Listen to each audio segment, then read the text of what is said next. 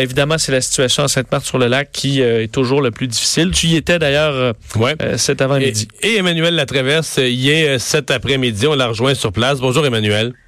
Bonjour. Ouais, et euh, là, un, des enjeux, évidemment, là-bas, c'est euh, ça l'était ce matin. Euh, la police disait non, il n'y en est pas arrivé, mais là, on semble confirmer des cas de vol. Et les, les, les gens sont obsédés, ont vraiment peur de ça, de se faire voler dans leur résidence non surveillée. Ben oui, on les comprend parce que c'est quand même vous, vous étiez là vous-même ce matin, c'est un immense secteur là quand même qui est, qui est complètement euh, bouclé et les gens se sentent complètement démunis déjà de pas pouvoir aller sur place sécuriser euh, leurs biens et donc euh, ça, ça, fait partie là, des inquiétudes et des casse-têtes monumentaux qui qui qui, qui s'ajoutent au mauvais sort là, de ces pauvres sinistrés ici à Sainte-Marthe-sur-le-Lac. Ouais. Euh, Monsieur Legault qui a dit le pire est derrière nous. Euh, bon, euh, je pense qu'il essaie de trouver des, des, paroles encourageantes, mais ça devient une situation qui occupe essentiellement toute l'attention de son, de son gouvernement et, et de lui-même. Oui, et je vous dirais que c'est surtout une, une, situation qui va forcer ce gouvernement-là à recentrer aussi son action. Euh, Jusqu'à ce que cette digue rompe à Sainte-Marthe samedi soir, on était vraiment dans un contexte de gestion d'inondation, de gens euh, qui étaient inondés, qui habitaient dans des zones inondables. C'est un, une espèce de, de dilemme politique assez circonscrit. Je pense qu'il faut reconnaître que M. Legault avait eu le courage de mettre sur la place publique le débat euh, à l'effet de, euh, de forcer certaines personnes à déménager à terme, qu'on ne pouvait pas systématiquement reconstruire des maisons qui étaient inondées aux trois ans. Mais qu'est-ce que nous apprend euh, cette catastrophe ici à Sainte-Marthe sur, sur le lac? C'est que quand c'est une digue qui brise, euh, là, on se rend compte à, à, quel point certaines des infrastructures au Québec peuvent justement être vulnérables. Et la question qui se pose et qui va se poser pour le gouvernement, c'est il y en a combien d'autres des ouvrages comme ça qui sont fragilisés au Québec? Et est-ce qu'il va falloir mettre sur pied une réflexion beaucoup plus large là, sur comment mieux protéger les communautés euh, québécoises, d'autant plus que les hydrologues, les ingénieurs, etc., les experts le prédisent, ce genre euh, d'inondations vont finir par s'accentuer au fil des ans. Et donc, on peut pas systématiquement gérer ça à la pièce mmh. et avec une certaine myopie, là, comme on l'a vu dans les dernières années. Parce qu'à Sainte-Marthe, puis j'ai eu la chance ce matin de parler avec des gens qui, qui ont grandi là, puis qui sont plus, plus âgés, là. donc qui ont connu Sainte-Marthe-sur-le-Lac avant la digue. La digue qui a rompu, ils ont connu Sainte-Marthe à l'époque il n'y en avait pas. Et donc, ce secteur-là n'était pas vraiment habité. Euh, il y avait des chalets sur pilotis, raconte-t-on. Euh, et c'était inondé euh, systématiquement. Il y avait quelques résidences dans un coin, puis c'est l'armée qui allait chercher avec des camions hauts, qui allait chercher les enfants chaque année pendant une coupe de jours, une coupe de semaines pour les amener, prendre l'autobus scolaire plus haut dans la ville. Mais c'était ça, Sainte-Marthe, Sainte-Marthe, pardon. Chaque année, c'était inondé. Donc, tout ça pour dire que c'est la digue Hein, c'est la digue qui a comme asséché un, secteur marécageux. C'est la digue qui a rendu possible un, secteur habitable ou une fois asséché, je veux dire, avec la digue, on a on a construit des rues, on a mis l'aqueduc, les goûts, euh, les infrastructures municipales. Et tant et si bien qu'au moment où la digue cède, un printemps, ben, t'as 2500 résidences inondées, t'as le tiers de la ville qui est inondée, mais sans digue, ce secteur-là serait pas, serait pas habitable de cette façon-là. Donc, d'un côté, tout repose sur la digue, puis de l'autre côté, on a l'impression qu'on sur le plan de la sur le plan de la qualité des infrastructures, on la surveillait pas tant que ça la digue. Ben, de toute évidence, non, parce que déjà, euh, rappelez-vous, notre collègue Alain Laforêt a mis la main sur un rapport qui date de, de, 2009, où il y avait ailleurs, pas dans le même secteur, la digue, mais une faiblesse. Et on prédisait déjà à l'époque que si la digue cédait, ça aurait un impact, et je cite, catastrophique sur la ville. Et donc là, comment se fait-il, et ça fait partie, je pense, des questions qui vont s'imposer dans le post-mortem, comment se fait-il que... Euh, est-ce que les inspections de la digue étaient adéquates? Est-ce qu'on a ben. mal saisi la faiblesse? Ben, de toute évidence, elle n'était pas, vous me dites. Non, mais non, non, c'est pas ça. C'est que, c'est que les inspections, le gouvernement du Québec est, est très ferme, très formel sur le fait qu'il n'en fait pas. Il ne, il ne prend pas aucune responsabilité par, par rapport aux digues. Ce que je comprends, c'est que c'est vraiment municipal.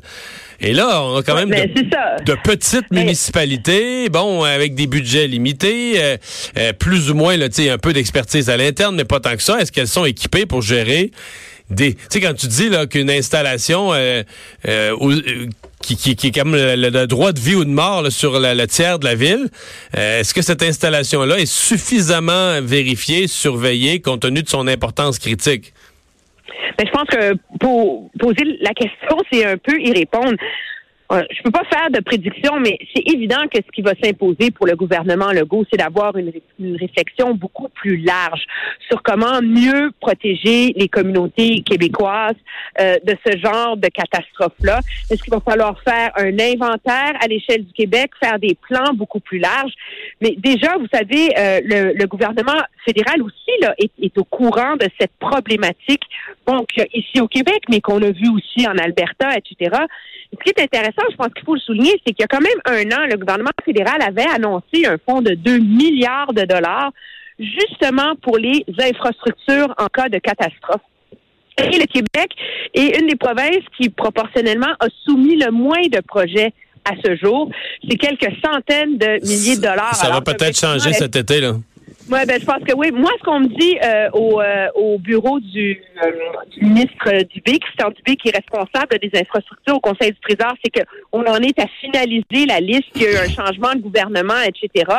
Mais on sent maintenant là l'urgence d'agir là à l'échelle de la province potentiellement. Là. Mais parlons juste de Sainte-Marthe et de la digue les gens, prenons une résidence qui n'est pas perte totale, mais où il y a des dommages importants, le sous-sol est fini, fini, fini. Faut, mettons, faut remettre là 80 000 dollars dans la maison de rénovation.